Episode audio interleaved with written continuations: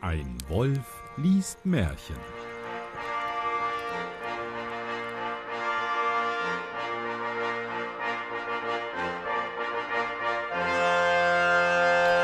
Hallo und herzlich willkommen zu einer neuen Runde von Ein Wolf liest Märchen. Mein Name ist Rund und nee, ich mein äh, äh, äh, Hallo und herzlich willkommen zu einer weiteren Ausgabe von Ein Wolf liest Märchen. Mein Name ist Johannes Wolf und ich lese ein Märchen und damit ich das nicht alleine tun muss, habe ich heute eine ganz besondere Frau hier und zwar die Kati. Hallo Kati. Hallo Johannes. Was ist dein Lieblingsbuch? Der Joker von Markus Zusak. Und was liest du gerade?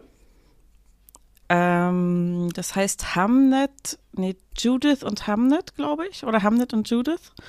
Ähm, ist so ein äh, biografischer Roman über Shakespeare, seine Familie und was ihn dazu inspiriert hat, Romeo und Julia zu schreiben. So ein bisschen, wie er mit seinen Kindern umgegangen ist und so. Hm. Ist schön geschrieben, ist halt ein bisschen verworren. Also man muss sich konzentrieren, dass man in der richtigen Zeitlinie immer bleibt, weil es mal so Shakespeares Kindheit ist, Shakespeares Elterndasein und dann. Verstehe. Ja, mhm. apropos verworren, ich lese wieder ein Märchen. Yeah, die sind ja nie verworren. Ja, ich probier's mal. Es, es wird schwierig, aber mhm. ich probiere es, weil es ist ein kurzes Märchen, aber es ist in einer Mundart geschrieben und das geht meistens nie gut aus. Es ist 167 das Bürle im Himmel. Ich weiß gar nicht. Das Bürle im Himmel. ja. ja. Was, was erwarten wir? Der Bub im ähm, Himmel, schätze ich, dass es übersetzt mh. heißt. Ich, ich schätze, es ähm, ist entweder eine reine Erzählung darüber, wie es im Himmel zugeht, ähnlich wie beim Schlaraffenland. Das hat ja keine mhm. Handlung in dem Sinne, sondern es ist eine reine Beschreibung. Oder aber, dass da einer oben alles aufmischt. Oh, ich glaube, mhm. dafür ist es fast zu kurz, aber es klingt gut. Vermute ich auch. Es wäre aber spannender, ne? Ja. das wäre das richtige Märchen. Ja. Ah. Nehmt euch mal ein Beispiel dran. Falls die Grimms zuhören, ne? es ist einmal ein armes, frommes Bürle gestorben und geschund da von der Himmelspforte. Zur gleichen Zeit ist auch ein rich, riche, riche, reiche, ach so, ein riche, riche Herr da und het auch im Himmel Welle. Bist du noch dabei oder soll ich es übersetzen? Ich, ich, bin, ich bin dabei. Also ich, ich kann ja mal den Übersetzungspart ja, übernehmen, wenn du so Pausen machst. Genau. Also es ist einmal ein äh, sehr armer, aber gottfürchtiger Junge gestorben und stand dann vorm Himmelstor, um eingelassen zu werden oder eben auch nicht. Und zur gleichen Zeit ist ein sehr, sehr reicher Mann gestorben, der sich eben auch zusammen mit dem Buben vor dem Himmelstor einfand. Ja, genau. Also, also der wollte auch in den Himmel Der kommen, ist auf alle genau. Fälle auch da. Mhm. Dog schund der heilige Petrus mit em Schlüssel und macht auf und lot die Herr inne. Da stand der heilige Petrus mit einem Schlüssel, macht das Tor auf und hat die Herrschaften beide ähm, hereingewunken. Ja, sehr gut, sehr gut. Das Bürle hätte er aber, wie es schien, nicht gesehen. Oder gesehen, ich, ich mache jetzt schon eigene äh, Mundart mhm. rein. Nicht, nicht gesehen und macht's Pforte einmal wieder zu. Okay, ich habe das eben falsch übersetzt. Ähm, er hat nur den reichen Herren hereingewunken. Jetzt haben wir festgestellt, Petrus muss zum Optiker. Er hat den armen kleinen Jungen übersehen. Mhm. Vielleicht war es auch ein sehr kleiner Junge, es kann auch ein Däumling gewesen sein. Dann kann man das Petrus nachsehen. Der jedenfalls kam nicht mit rein, sondern Petrus hat das Tor wieder zugemacht, ohne dass der Junge mit durchging. Da hätte das Bürle vorausgehört, wie der Herr mit aller Freude im Himmel aufgenommen worden ist und wie sie drin musiziere und gesungen haben. Da hat der Junge von außen, also von vor dem Tor gehört, wie der Herr begrüßt wurde im Himmel mit Jubelsängen und Musik und wie sie angefangen hätten, eben, ja, Big Party halt, ne? Party People, Petrus. ja. Endle ist es da wieder still geworden. Ne, geworden steht da nicht. Endle ist es da wieder still geworden Und der heilige Petrus geschund macht der Himmelspforte auf und lädt des Bürle au inne. Nach einer Weile ist es dann wieder still geworden, also Party vorbei für den reichen Herrn. Wahrscheinlich hat er Angst gehabt, dass er selber bezahlen muss. Er hat gedacht, er reicht, jetzt reicht. ähm, und Petrus kam da, als es wieder ruhig war, raus, hat den Jungen dann ins Tor, also durchs Tor gehen lassen, hat das Tor wieder aufgemacht und gesagt, jetzt bist du dran, hier rein mit dir ins Himmelreich. Spürle het dog meins wer jetzt auch musiziert und gesungen, wenn es kommt. Aber do ist alles still gsi. Der Bursche hätte jetzt gedacht, für ihn würden sie auch so ein Fest schmeißen, ne, mit Musik und Tamtam -Tam und hast du nicht gesehen. Haben sie nicht gemacht waren alle schon wieder nach Hause gegangen, die Musiker war Totenstille. Me het's Friele mit allerlieb aufgenommen und de Engele sind em Egege gescho, aber gesungen het niemand. Sie haben ihn mit aller Freundlichkeit aufgenommen. Also sie haben sich schon gefreut, dass er da ist und die Engel sind auch alle gekommen, um ihn zu begrüßen, aber sie waren halt von dem ersten, von der ersten Party schon heiser und haben nicht mehr singen können für ihn. Da fragt das Bürle der heilige Petrus, warum das me bei em nit gsinge wie bei dem Riche Herr, skoi schins do im Himmel au parteiisch so wie auf der Erde. Der Busch hat sich jetzt gedacht, ist irgendwie, ich frage da mal nach, hat sich an Petrus gewandt, gesagt, hier, wieso, wieso kriegen ich keine Gesänge und keine Fete wie der reiche Herr? Wird es hier oben etwa auch so klassizistisch zugehen wie unten auf der Erde?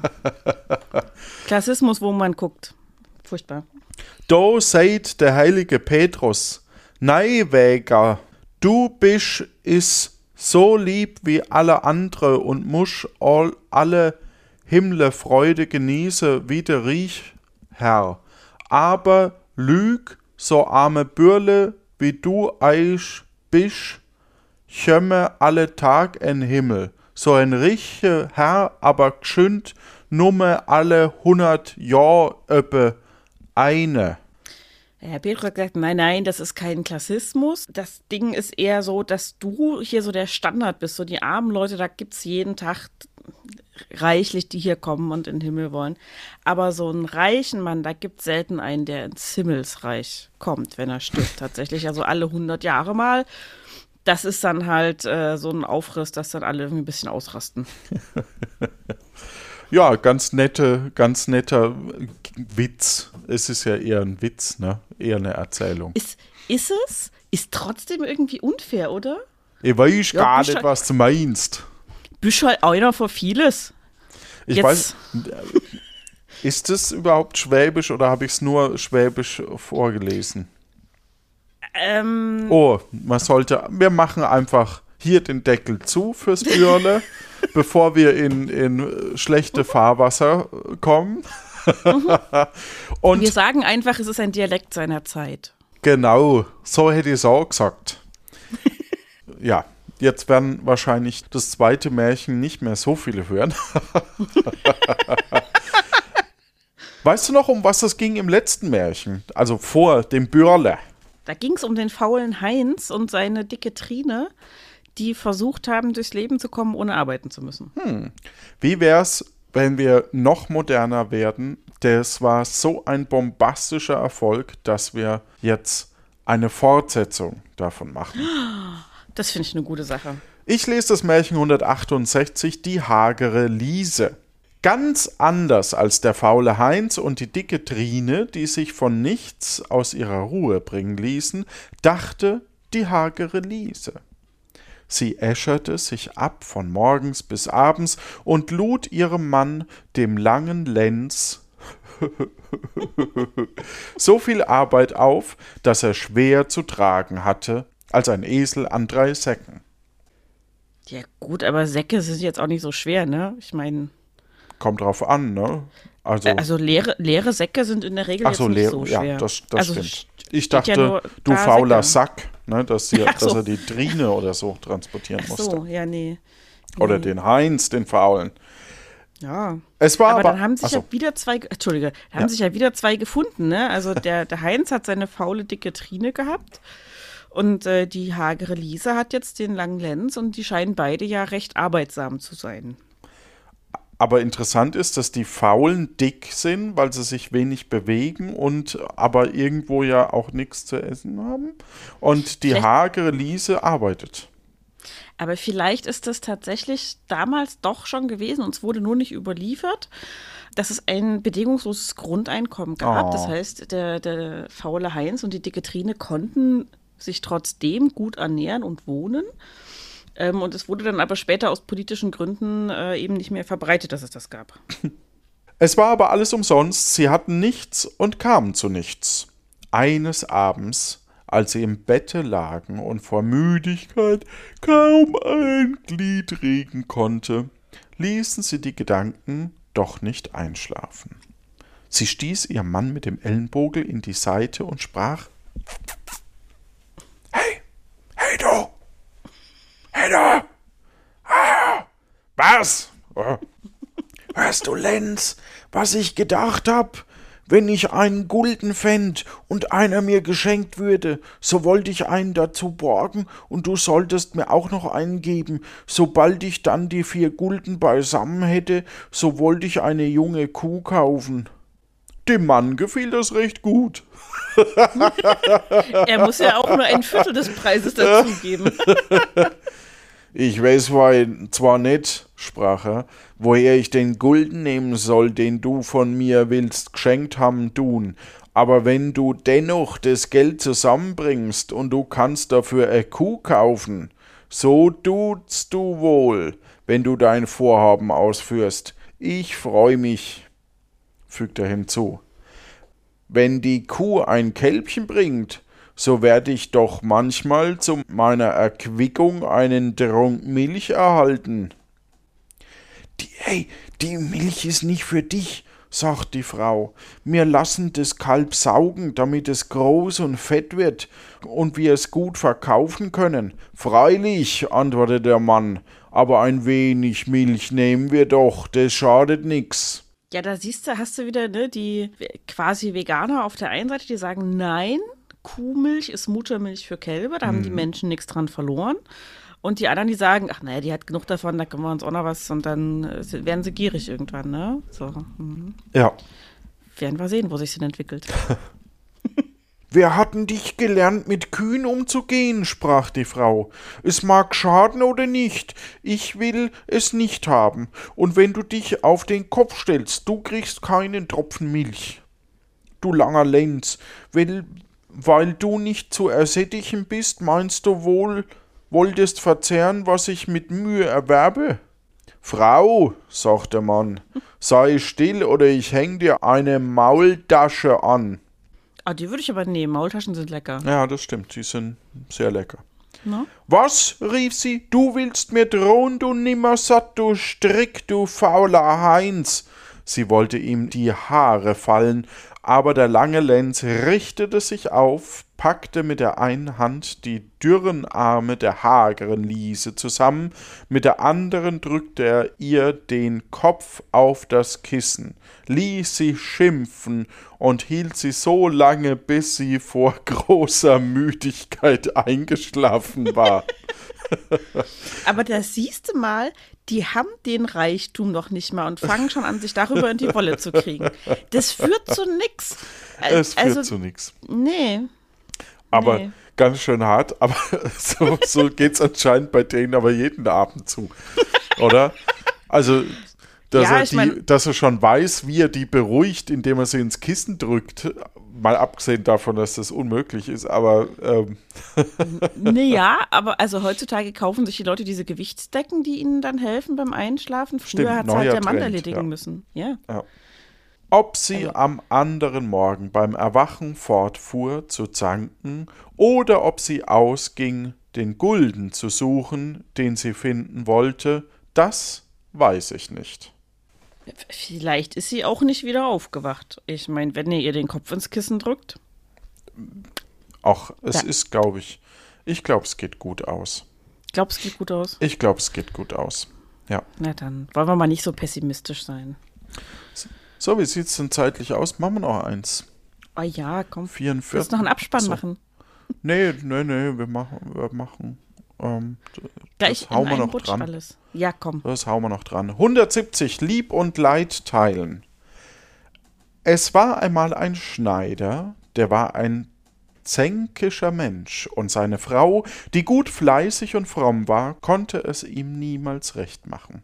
Was sie tat, er war unzufrieden, brummte, schallte, raufte und schlug sie. Als die Obrigkeit endlich davon hörte, ließ sie ihn vorfordern und ins Gefängnis setzen, damit er sich bessern sollte. Hier an der Stelle mal richtige Konsequenz hier. Absolut, finde ich auch. Also ähm, häusliche Gewalt, da muss man tatsächlich dann irgendwie doch auch Konsequenzen für tragen. Er saß eine Zeit lang bei Wasser und Brot, dann wurde er wieder freigelassen, musste aber geloben, seine Frau nicht mehr zu schlagen, sondern friedlich mit ihr zu leben, Lieb und Leid zu teilen, wie sich's unter Eheleuten gebührt. Eine Zeit lang ging es gut, aber dann geriet er wieder in seine alte Weise, war mürrisch und zänkisch, und, und weil er sie nicht schlagen durfte, wollte er sie bei den Haaren packen und raufen. Die Frau erwischte ihm und sprang auf den Hof hinaus. Er aber lief mit der Eile und Schere hinter ihr her, jagte sie herum und warf ihr die Elle und Schere und was ihm sonst zur Hand war nach. Wenn er sie traf, so lachte er, hahaha, und wenn er sie verfehlte, so tobte und wetterte er. Ähm, wäre eine Therapie vielleicht noch begleitend zu der Haft gut gewesen. Er trieb es so lange, bis in die Nachbarn der Frau zur Hilfe kamen. Der Schneider ward wieder von der Obrigkeit gerufen und an sein Versprechen erinnert. Liebe Herrn, antwortete er, ich habe gehalten, was ich gelobt habe, ich habe sie nicht geschlagen, sondern Lieb und Leid mit ihr geteilt. Wie kann das sein? sprach der Richter, da sie abermals so große Klage über euch führt. Ich habe sie nicht geschlagen, sondern ihr nur, weil sie so wunderlich aussah, die Haare mit der Hand kämmen wollen. Sie ist mir aber entwichen und hat mich böslich verlassen. Da bin ich ihr nachgeeilt und habe, damit sie zu ihrer Pflicht zurückkehre, als eine gut gemeinte Erinnerung nachgeworfen, was sie mir eben zur Hand war. Ich habe auch Lieb und Leid mit ihr geteilt, denn so oft ich sie getroffen habe, ist es mir lieb gewesen und ihr Leid. Was ein Arsch. Habe ich sie aber verfehlt, so ist es ihr lieb gewesen und mir aber leid. Der Richter war mit der Antwort aber nicht zufrieden, sondern ließ ihm seinen verdienten Lohn auszahlen. Das finde ich gut. Das hat, erlebt man heutzutage viel zu selten, ganz ehrlich. Aber auch tatsächlich eine nette Geschichte. Das stimmt. Macht Mut, dass man vielleicht sich auch, also man sagt das ja immer so, sich auf die alten Werte besinnen und meistens meint man damit was nicht so Gutes. Diese alten Werte, die der Richter da vertritt, finde ich, könnte man öfter mal wieder hervorholen. Das stimmt. Mit diesen heiteren Worten am Ende wünschen wir euch da draußen eine gute Zeit, viel Freude und Spaß. Tschüss. Tschüss und nicht die Frau schlagen.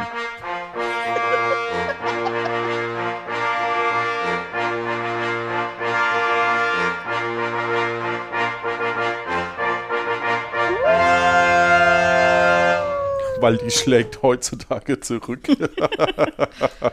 Ja. Zu Recht. Ja. Ja. Mensch, Mensch, Mensch. Also das war jetzt aber ein bisschen progressiv an manchen Stellen hier, wa? Also ja, ja.